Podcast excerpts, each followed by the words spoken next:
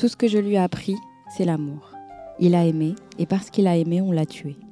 L'amour aussi est coupable dans ce cas. Mais si l'amour est coupable, rien n'a plus de sens. Bienvenue dans la psychologie du personnage, un podcast qui vous plonge dans la compréhension des sentiments, émotions et décisions de personnages de littérature. Souvent, ils vivent des histoires qui nous rappellent les nôtres. Et dans ce moment intime que nous allons partager, nous mettrons à profit la fiction pour nous aider dans nos vies réelles, pour que la fiction nous apporte des réponses à nos réflexions du quotidien et parfois un éclairage sur nos grands dilemmes de vie. Bonjour Assa. Bonjour Mariam. Comment vas-tu? Je vais merveilleusement bien. Et toi? Parfait, je suis très contente de faire déjà notre deuxième épisode de Mhm. psychologie du personnage. Le premier parlait justement de Maria Baba et questionner le destin. Et j'ai eu énormément de retours Waouh qui, euh, des gens ont aimé le son. Donc merci au monteur, merci à Loïc. et aussi tes conseils à ça. Et ton analyse, effectivement. Ce qui ressortait, c'est que hum, bah, les personnes n'avaient jamais lu le livre avec cette analyse-là, avec l'analyse de la dépression aussi. Donc, euh, beaucoup d'enseignements, je pense, qui serviront aussi dans le quotidien de nos auditeurs et nos auditrices. en tout cas, aujourd'hui, euh, comme euh, je te l'ai peut-être indiqué dans, dans la citation d'ouverture, aujourd'hui, on va parler d'amour Mhm. D'amour dans son sens, je pense, le plus complexe, son sens le plus irrationnel. Mhm.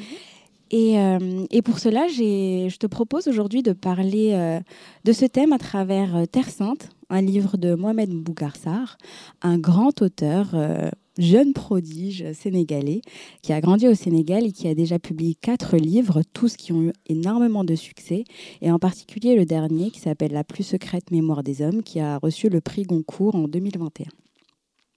Donc ce livre a été publié aux éditions Présence africaine en 2014, euh, le livre d'aujourd'hui, Terre Sainte. Et euh, pour te mettre un petit peu dans le contexte, donc c'est une histoire qui s'ouvre sur la prise de Caleb, une ville sahélienne qui a justement été euh, euh, prise par des extrémistes islamistes qui se font appeler la fraternité. Et eux ont pris euh, justement dès l'ouverture du livre la décision d'assassiner deux jeunes, Aïda et Lamine, âgés de 18 et 20 ans, qui ont osé avoir une relation amoureuse hors mariage. La raison est que cet amour est considéré comme étant un crime, car pour eux, la fraternité, seul l'amour de Dieu est beau, pur et valide. Mais celui entre les hommes et les femmes, que Dieu n'aura pas réuni euh, par sa bénédiction, justement, à travers les liens du mariage, ben, ce n'est que l'expression du péché et de l'obscénité. Donc, les hommes de la fraternité auront pour mission, tout au long du livre, de supprimer, de tuer tous, tous ceux qui oseront exprimer un autre amour que celui dédié à Dieu. Et en parallèle, justement, euh, de cette oppression et cette peur dans tous les foyers, il y a un groupe de sept personnes, d'hommes et de femmes, qui ont décidé de s'élever contre la tyrannie, pas par la force, comme le fait la fraternité, mais par, on va dire, la plume, l'écriture. Et ils ont décidé de créer un journal clandestin, bien sûr, pour critiquer les actions de la fraternité. Ces personnes-là, c'était Détier, qui représentait la liberté, Kodou, la justice, Madi Ngone, qui était euh, l'égalité, Vieux, le refus, Alioun, qui représentait la beauté, le père Badji, qui était mystère. Et dans le livre, il est dit que tous ces personnages-là, avec leurs traits, constituaient l'homme. Donc bien évidemment, la création de ce journal euh, va créer euh, énormément de conséquences, notamment pour ceux qui l'ont édité. Mais disons que eux, par l'amour de l'autre, par l'amour de la liberté, ont accepté ces risques. Et parallèlement, euh, justement, de toutes ces péripéties, il y a surtout l'échange épistolaire entre deux femmes, Aïsata et Sadobo, les mères d'Aïda et de Lamine, qui, elles, expriment leur tristesse, leur détresse, colère et désespoir face à ce monde où elles vivent, ce monde qui a tué leurs enfants. Donc, euh, à ça, comme tu, tu le vois bien, c'est un Mhm. livre qui est assez cruel, qui est plein de tragiques, plein de destins brisés. Mais euh, je trouve voilà, que c'est surtout un livre qui donne à réfléchir sur la condition humaine, ce qui nous lie, ce qui nous brise, ce qui nous sépare. Et cette chose, je trouve que c'est en particulier l'amour. L'amour euh, des choses, parfois des idées, un amour qui parfois va trop loin. Un amour euh, aussi parfois qui est complètement étouffé. Donc, malgré l'horreur de l'intrigue, moi, je vois énormément d'amour. Et d'ailleurs, le mot amour est utilisé, je pense que tu as dû le voir, énormément de fois. Et la question euh, peut-être très innocente que je vais te poser à ça, euh, c'est quoi l'amour, disons, euh, en termes de psychologie, comment est-ce qu'on perçoit l'amour, comment on le sent, comment on sait qu'on est amoureux, comment on sait que ce n'est pas d'autre chose, que ce n'est pas peut-être l'expression de l'ego, de comment tu le dis aussi souvent. La dépendance. La dépendance affective, une, une, volonté de vengeance, tu vois, parfois quand il y a des personnes qui font tout le contraire de ce qu'on leur a demandé de faire. Donc voilà, j'aimerais que tu nous peut-être nous expliques comment définir l'amour de tous ces autres comportements euh, qu'on peut avoir ou ressentir. Ouais, c'est. Je pense que cette question est très importante, Mariam. Déjà, merci euh, pour cette ce deuxième épisode. Et euh, ouais, je vais répondre à cette question avec beaucoup, beaucoup, beaucoup d'engouement parce que il y a beaucoup de confusions qui se font sur le sujet de l'amour il y, a un véritable amalgame qui se fait entre la dépendance, l'amour, la tâche, euh, l'habitude aussi parfois. Ça, c'est super important de, de, de, ramener nos lecteurs à le conscientiser. Il faut savoir que dans la base, l'amour est tout simplement un sentiment. Mhm. Un sentiment qu'on va ressentir à l'intérieur de soi. D'accord, donc on le sent physiquement, c'est ça, les palpitations On le sent physiquement parce que euh, on comprend déjà à travers l'émotion que l'émotion est une manifestation physiologique. Donc, tu vois? Donc, une émotion répétée devient un sentiment. Mmh. Tu vois le lien ou pas? Et par rapport à cela, quand on a euh, un sentiment, on ressent quelque chose pour l'autre qui est bien plus profond que la tâche. Et comment justement jauger? Comment savoir parfois que je sais pas parce que moi je pense à un truc euh, parfois euh, je l'avais vu sur TikTok mhm.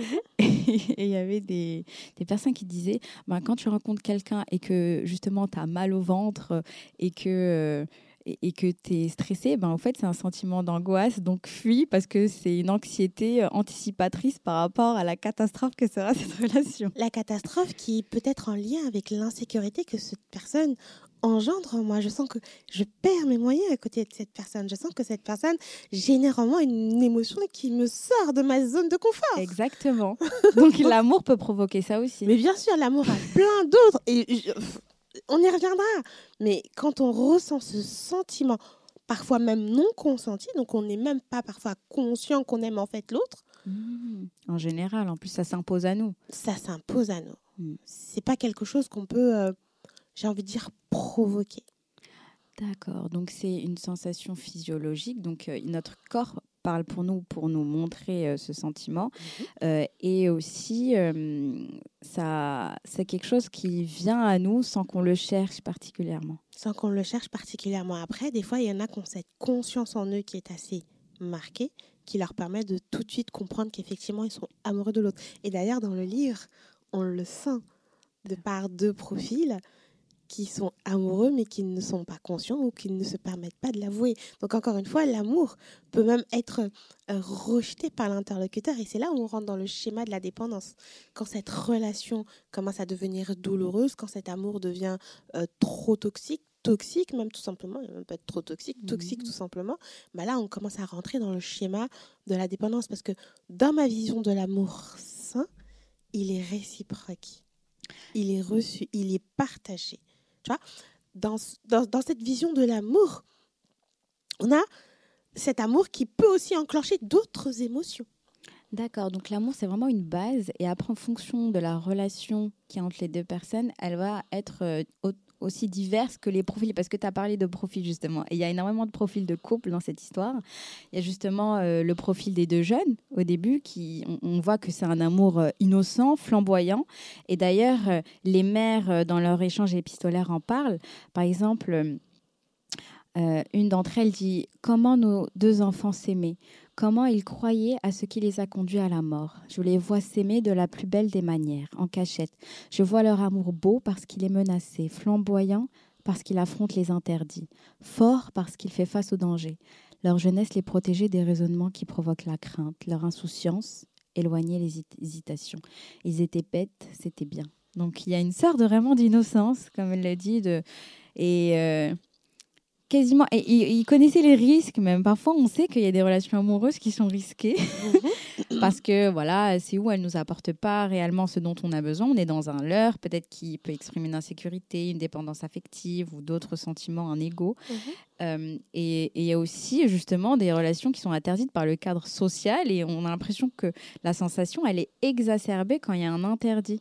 Donc j'ai peut-être que j'aimerais aussi que tu nous donnes euh, ton avis sur pourquoi est-ce que les émotions sont plus fortes quand il y a un interdit, et en particulier dans l'amour?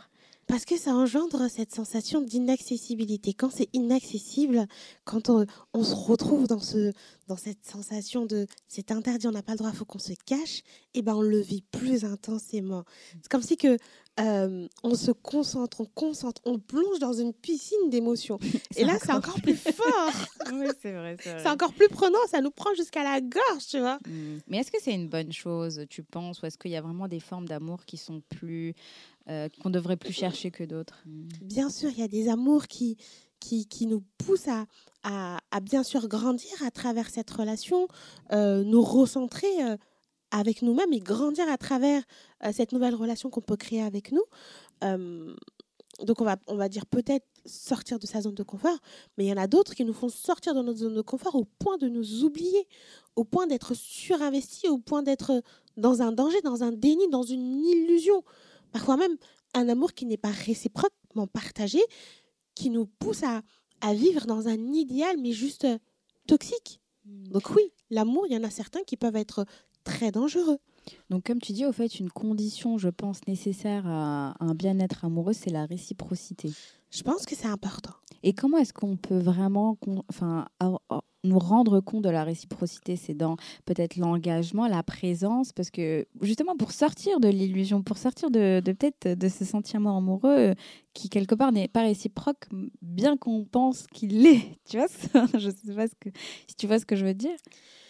Dans la majorité des patientes que j'accompagne qui sont dans cette illusion euh, amoureuse ou amoureuse, euh, ce sont des patients qui sont énormément dans la projection, qui pensent à la place de l'autre, qui ne, prennent pas le temps d'observer, de recevoir aussi parfois.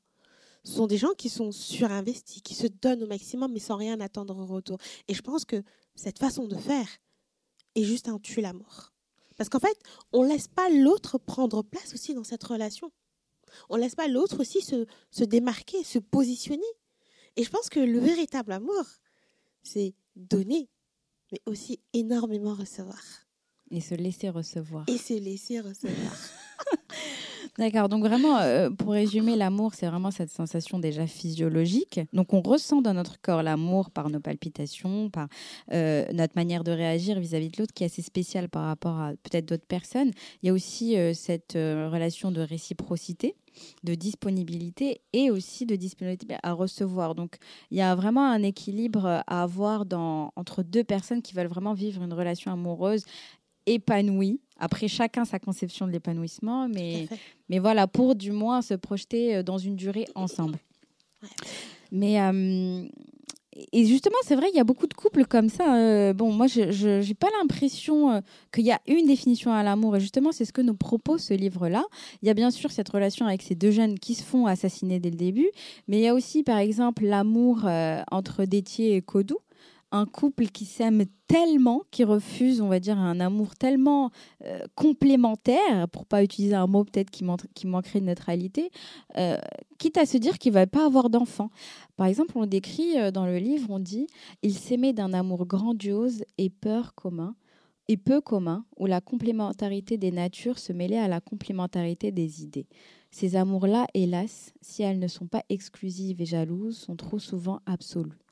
Codou et Détier s'étaient avoués n'avoir pas de place ni dans leur couple, ni ailleurs dans leur cœur pour avoir ensemble des enfants. Et donc, euh, quelque part, eux ont trouvé leur équilibre, même si c'est fusionnel, passionnel, je ne sais pas si c'est le mot euh, à ça. Comment est-ce que tu définirais leur relation? Je pense que leur relation, elle est intéressante parce qu'il n'y a pas de toxicité. On vit d'un commun accord cet amour. Tous les deux, on est d'accord. Hmm. Euh, Codou, oui, c'est ça elle a pris le risque de mettre de côté aussi certaines réalisations, parce que elle, pour elle, sa réalisation, mhm. c'était auprès de son conjoint. C'est ça. Elle a laissé sa vie euh, professionnelle, elle s'est investie dans cette relation. Mais elle a reçu aussi. C'est vrai. Elle en a reçu. Donc pour moi, c'est l'amour équilibré. L'intensité, on ne peut pas, nous, de l'extérieur, l'interpréter. On ne sait pas ce que chacun reçoit dans cette relation. On ne peut pas se permettre d'interpréter. Mais tout ce qu'on peut observer, c'est que c'est un, amour qui fait du bien et qui n'est pas douloureux. Exactement. Et, et, justement, on arrive à un moment dans l'intrigue où euh, un amour, enfin une conception de l'amour qui justement sort uniquement de la relation entre humains, mais une conception de l'amour d'une idée peut apporter énormément de comportements déraisonnables, énormément de douleurs, mais parfois qu'on n'arrive même plus à conscientiser. Et justement, j'aimerais revenir sur la conception amoureuse de la religion et de Dieu qu'ont les âmes de la fraternité. Et pour moi, ça rejoint une expression, euh, disons, assez déraisonnable de l'amour, mais qu'on retrouve souvent. C'est-à-dire, je trouve que quand on est amoureux de quelque chose ou de quelqu'un, la limite pour tomber dans un comportement irraisonnable est très fine. Et donc, j'ai envie de comprendre, est-ce que dans l'amour, il y a toujours, disons, cette euh, limite très fine entre euh, la déraison, euh, parfois la haine Donc, est-ce que c'est quelque chose qui peut facilement arriver Et justement, comment la limiter? Comment avoir une vision raisonnable de l'amour et pas tomber dans ces travers, on va dire, tout ce qu'elle peut offrir d'extrême? Ne pas s'oublier. Ne pas oublier ses valeurs, ne pas oublier ses besoins, ne mm. pas s'oublier tout simplement. Après, vivre l'amour intensément, moi je suis pour. Hein. Mm. Hein, je fais partie de cette catégorie de personnes dites amoureuses de l'amour. Mais si je m'oublie, comment on fait? C'est vrai. Si je m'oublie, si j'oublie mes valeurs, si j'oublie mes projets personnels, professionnels, si j'oublie mes besoins, si je m'abandonne, hein, euh, comment on fait? Mais justement, est-ce que euh, l'amour, est-ce que c'est c'est justement pas de l'amour? Est-ce que c'est d'autres mots qu'il faut mettre sur, euh, sur ce genre de comportement? Parce que par exemple, on parle d'Ismaïla, un jeune dans le livre qui lui sombre dans la radicalité. Donc il était dans un foyer très équilibré, le foyer euh, de, de Malami. Donc j'ai même observé qu'il était en dépression. Il s'est abandonné. Exactement. Il, était abandonné. Et il était dans une famille, euh, donc avec euh, Malamine et, et Kamara, donc un couple très, on va dire, c'est vraiment le couple équilibré, j'ai mmh. l'impression. Euh, stable. stable. Et, qui, et donc c'était un enfant de ce couple-là, donc un foyer totalement équilibré, avec des valeurs, on va dire, assez, enfin, assez neutre donc par rapport à certains comportements humains ou religieux donc ils n'étaient pas du tout dans une conception radicale de la religion. Et pourtant, euh, leur fils, Ismaïla, est tombé de manière radicale dans, dans, dans, la religion, quitte à rejoindre justement la fraternité. Et lui, voilà, il s'exprime comme ça sur, euh, sur la religion. Il dit L'amour d'Allah n'a pas d'âge. La pureté du cœur n'est pas affaire d'adultes, de vieux. La foi est un feu qui illumine tous les cœurs et peut sauver toutes les vies. Il dit aussi Les joies que procure Allah n'ont de mesure que les larmes. Je suis un homme heureux et serein, mon Père, et je le resterai. Mon Père, que vous le vouliez ou non, ceci est mon présent et mon avenir. Dieu est ma vie. Donc lui met le mot amour sur sa relation avec Dieu. Mais justement, est-ce que c'est pas un autre mot qu'il faudrait mettre sur situation? Est-ce que l'amour peut nous pousser justement à, à rejeter l'autre, à rejeter toute une éducation, tout un foyer, parce que du coup, il va rejeter tout, tout ce qu'il a déjà connu, sa famille, ses parents, ses valeurs, son éducation, ses frères et sœurs, pour un amour. Mais justement, est-ce que c'est de l'amour ou est-ce que c'est pas autre chose? Quand on tombe dans des travers comme ça Alors, il faut savoir que l'amour peut générer plein d'autres émotions, hein. mmh. positives comme négatives, euh, notamment la tendresse, l'empathie, la passion le respect, le partage, c'est tout l'aspect positif, hein, notamment plaisir, désir, l'envie, le manque de l'autre, le manque des moments partagés. Et on peut aller dans un autre sens où ça peut engendrer plein d'autres émotions négatives, jusqu'au fanatisme. C'est ça, c'est exactement le mot, jusqu'au fanatisme. Donc vraiment, c'est, moi je le vois vraiment, tu sais, comme une, comme une kryptonite, l'amour, qui peut, euh, je ne sais pas, euh, sauver comme tuer, j'ai l'impression. Tellement c'est quelque chose d'extrêmement intense, qui peut nous faire passer d'un bord à l'autre, nous rendre extrêmement heureux comme extrêmement malheureux. Tout à fait. Et c'est vraiment ça l'amour? Est-ce qu'il faut l'accepter comme étant ça? Comme étant quelque chose à risque? Oui. À haut risque Oui. Je pense. Surtout quand c'est rassurant.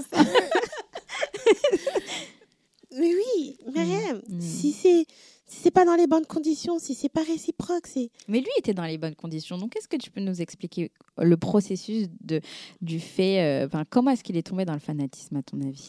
Bah, déjà, euh, son état. Hmm. Euh, je pense que tu, tu, as vu ce passage où tout se caractérisait sous forme de dépression. Hmm. Il s'est abandonné.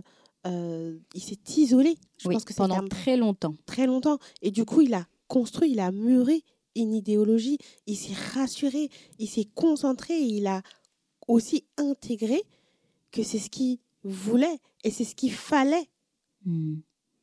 au détriment de tout ce que ses parents ont pu euh, constituer autour de lui comme étant des éléments assez importants pour son équilibre psychologique, émotionnel et, euh, et même physique, on pourrait dire. Hein. Parce que même l'école, il, il s'est totalement isolé de toutes ces différentes sphères.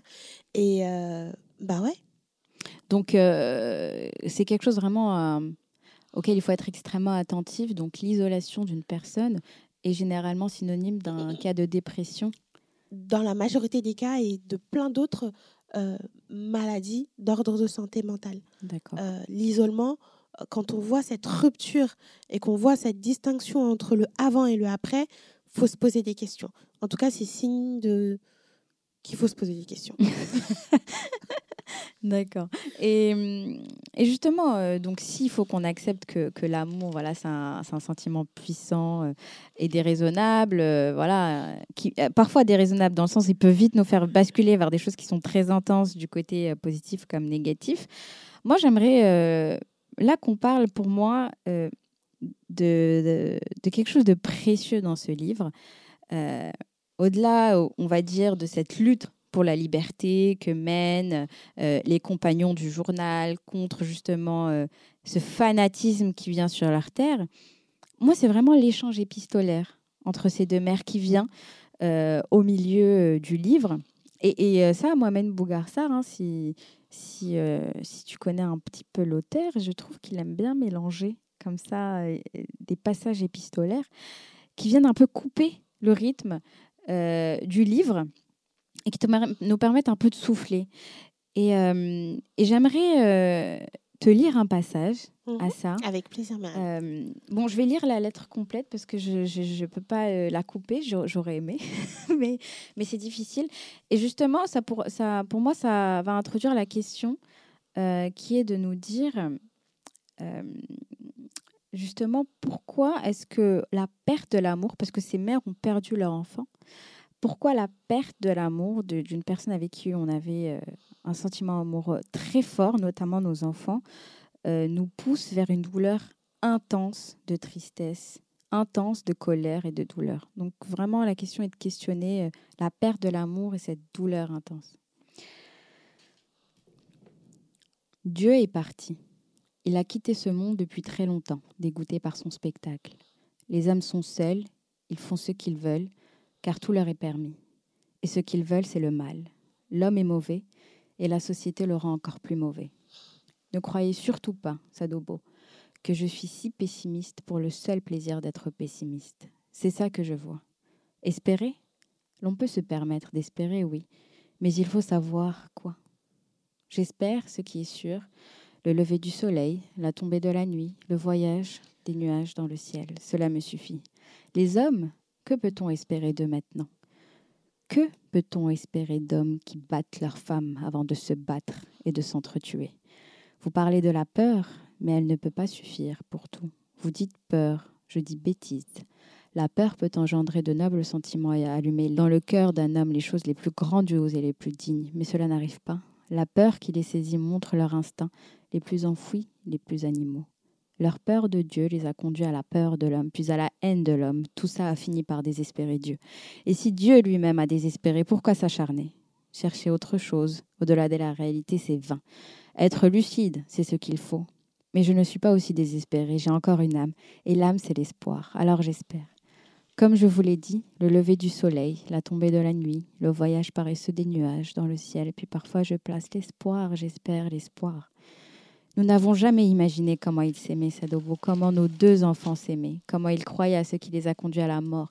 Je les vois s'aimer à la plus belle des manières, en cachette. Je vois leur amour beau parce qu'il est menacé, flamboyant parce qu'il affronte les interdits, fort parce que qu'il fait face au danger. Leur jeunesse est protégée des raisonnements qui provoquent la crainte, leur insouciance éloignée, les hésitations. Ils étaient bêtes, c'était bien. Je donnerais ma vie pour les revoir s'aimer. Ma petite Aïda avait l'air si épanouie avant sa mort. Recréer par la mémoire leur sourire. Ça pourrait être l'espoir véritable. Imaginez-les, Sadobo, imaginez-les. Le souvenir de leur bonheur peut apaiser un instant la douleur de leur perte. Waouh Tiens, euh, ça m'a mis la chair de poule. Ouais. Je ne sais pas pourquoi, mais, mais justement, euh, il y a cet amour brisé, cet amour euh, perdu de leur enfant. Et entre-temps, ces mères ressentent une douleur extrême. Et la question est de savoir pourquoi, justement, et, et peut-être comment on peut dépasser, euh, grâce à une expertise peut-être psychologique ou, ou un conseil d'ordre psychologique, dépasser cette douleur face à la perte d'un amour. Alors déjà, je vais répondre à ta première question avant la lecture du livre. Allons-y, mollo, mollo. Moi, j'ai posé toutes mes questions comme ça, comme ça. Arrête, moi, j'oublie les questions. je te repose, c'est pas un problème. Alors, la première question, en gros, me demandait comment Oui, on peut euh, se retrouver dans un état négatif, de douleur, de douleur forte parce qu'on a perdu quelqu'un. Comme les chagrins d'amour, par exemple. Un chagrin d'amour. Mm. Et au-delà du chagrin d'amour, on peut même parler de la dépression réactionnelle. Euh, déjà, il faut savoir que nous, les êtres humains, on est des êtres sociaux. Je te parle tout le temps de dépendance affective, mais, mais on est tous dépendants affectifs, en quelque sorte, à part ceux qui ont des troubles de la personnalité antisociale ou autres. Mhm. On est tous dépendants affectifs parce qu'on grandit tous dans un schéma familial où cette figure d'attachement est assez importante. Freud nous le dit très clairement euh, dans ses différents travaux. Euh, dans cette euh, configuration, on comprend que l'enfant, déjà, en arrivant au monde, est dépendant d'un de ses deux parents ou de ses deux parents. Et ça devient un besoin constitutionnel, tu vois. Et par rapport à ça, on comprend que nous sommes des êtres sociaux.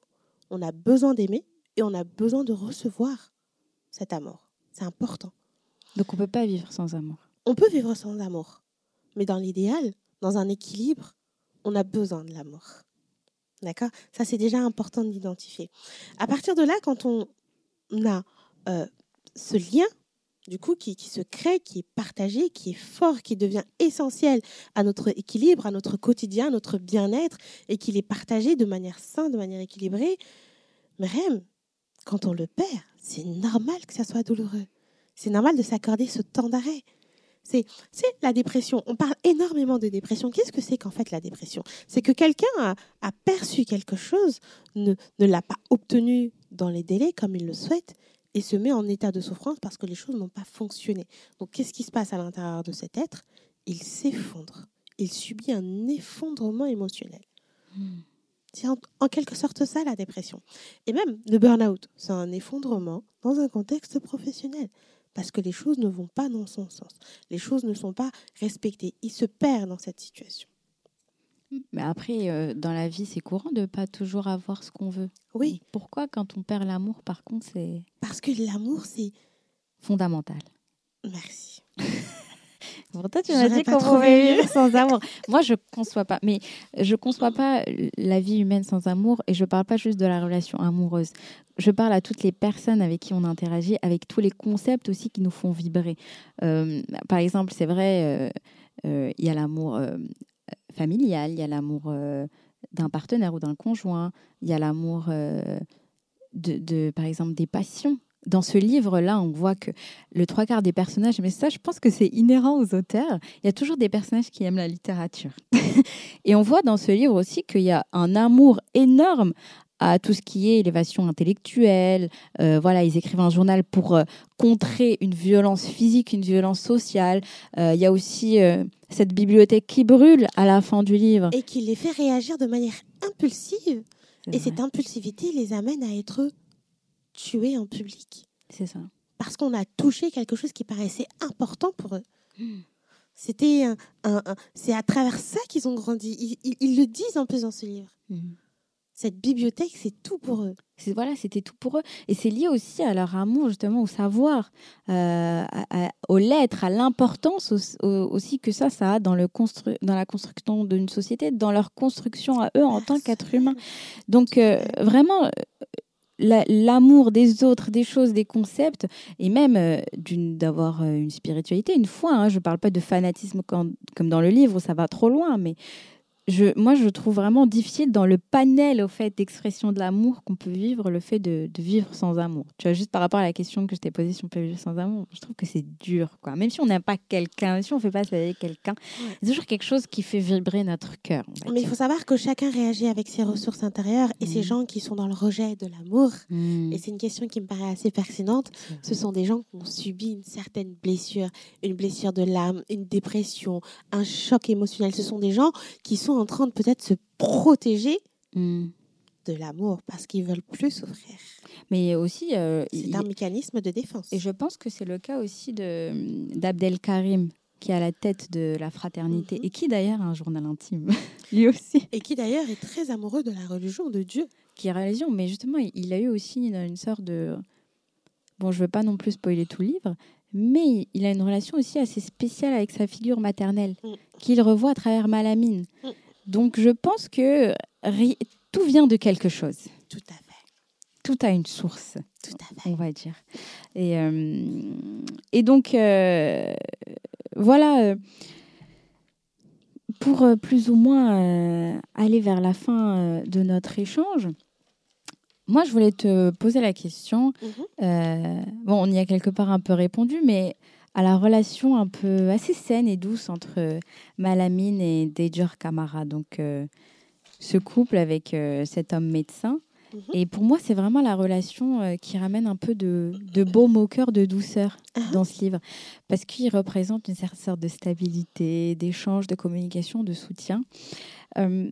Donc, euh, donc par rapport à, tous les autres, à ces jeunes un peu insouciants, à des Kodo, ok, ils sont d'accord entre eux, mais je trouve que voilà, c'est un peu trop fusionnel, à ce, fanatisme d'un autre côté.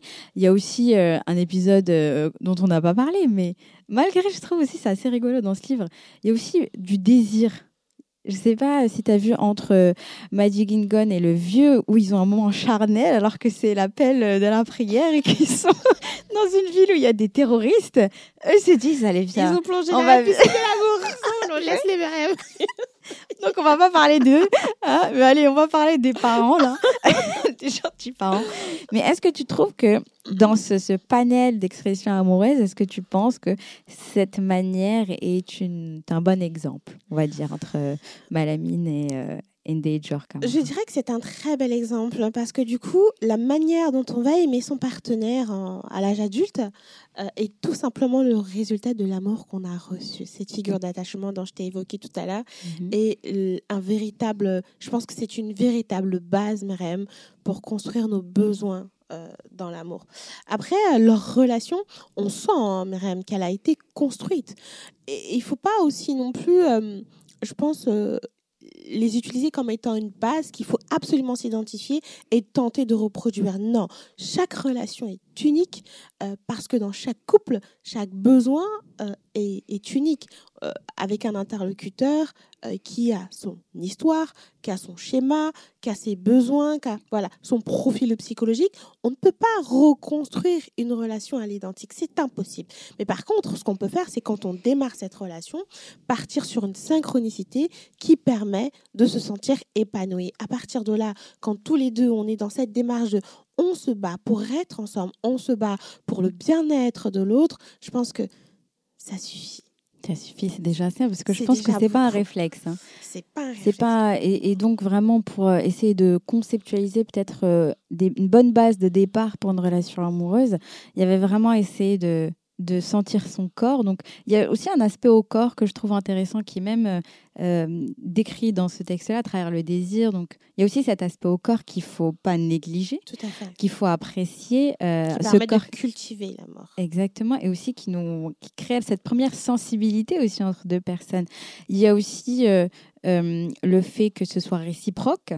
C'est important de pas aussi se projeter à la place euh, de l'autre, de pas anticiper le comportement de l'autre ou ses besoins, mais de le laisser les placer et les 20 sur 20. mais aussi, merci à ça. Euh, mais il y a aussi euh, une base, je pense, de de savoir quels sont ses besoins, qu'est-ce qu'on attend, qu'est-ce qu'on a envie de recevoir. Ça. Et euh, faut, faut, ça doit venir de nous. Donc, il y a vraiment un travail à faire dans la connaissance de soi. Tout à fait. Et de pas se dire Ah, mais ma copine, elle a Ah, ça. merci. Mais mon ami, il a ça. Moi aussi, je veux ça. Mais quels sont tes propres besoins dans une relation de couple? Est-ce que c'est. euh, je sais pas. Je veux pas donner d'exemple pour que les, les réponses viennent de soi. Et pour terminer, conscientiser le fait qu'on a envie de construire quelque chose. Tout à fait. Et ça, c'est important. J'ai plus rien à ajouter. Oh là là, j'ai commencé moi aussi à ouvrir un cabinet, quoi. Attention. À ce rythme-là, Et j'apprends avec la meilleure. bah, bah, écoute, je pense que on, on a vraiment euh, essayé de, de regarder ce livre avec une note un peu plus de douceur malgré sa difficulté. Donc vraiment, c'est, je trouve un, un livre qui est assez dur à lire hein, parce qu'il y a cette violence. On va dire euh, omniprésente, mais je trouve qu'il y a vraiment quelque chose d'esthétique et de philosophique dans ce livre parce que justement il questionne la morale, nos valeurs, nos combats, comme tu disais, nos révolutions, la manière dont on les fait, euh, comment est-ce qu'on les combat par la plume, par la violence, par la pensée. Il y a un épilogue qui vient nous donner, on va dire, la fin. euh, euh, je pense que l'auteur n'a pas voulu vraiment fermer, parce que ça se ferme d'une manière assez cruelle, mais de garder un épilogue, j'ai l'impression, voilà, c'est comme une sorte de souffle d'espoir un peu boiteux, parce que bon, hein, c'est pas non plus la réponse attendue, mais j'ai l'impression qu'il nous laisse quand même espérer euh, que le courage que cette bande, on va dire, de, de, vigoureux, on va dire, battants, révolutionnaires contre le système, eh ben, il y a quelque chose de contagieux peut-être dans ce qu'ils ont fait, du moins dans l'idée. Après, euh, reste-t-il quand même à, à l'appliquer? Et vient ma dernière question à ça. Mhm. Comment est-ce que tu as trouvé ce livre? Euh, J'ai fort apprécié le livre, d'accord. Euh, après, tu me connais, moi, Myriam, hein, dans ma particularité, je suis hypersensible. Mm. La violence, les trucs tragiques. T'as pas pleuré? Si, j'ai pleuré. Oh. J'ai versé une larme. Oh. Au moment où ils étaient sur leur dernière guerre, Mm. quand la femme, cette euh, très jeune, euh, qui d'ailleurs a été très bien prise en charge par son mari, Ndeye euh, euh, qui dit devant Abdelkarim, Mm. tue-moi. Elle est prête à se sacrifier pour sauver son mari. Et ça, franchement, ça m'a fait couler une larme. Bah, un très beau livre en somme, hein, qui est assez intense. Ouais, intense en intense émotion. dans son message, dans son contexte. Donc il y a beaucoup d'intensité, mais Mm. je suis contente aujourd'hui qu'on en retienne quand même l'amour, l'amour qu'il faut essayer de construire à sa manière et pour qu'il ne nous laisse pas tomber non plus euh, dans nos travers. Et je vais euh, terminer ce podcast avec une petite citation. Mais si l'amour de Dieu doit te faire oublier l'amour des tiens, devenir dévot est un crime. Aimer Dieu, c'est aimer les hommes et non se séparer d'eux. Merci à ça. Avec grand plaisir, madame. Merci à tous d'avoir partagé euh, cette bulle de bien-être littéraire. Et on se retrouve bientôt pour un prochain épisode de la psychologie du personnage.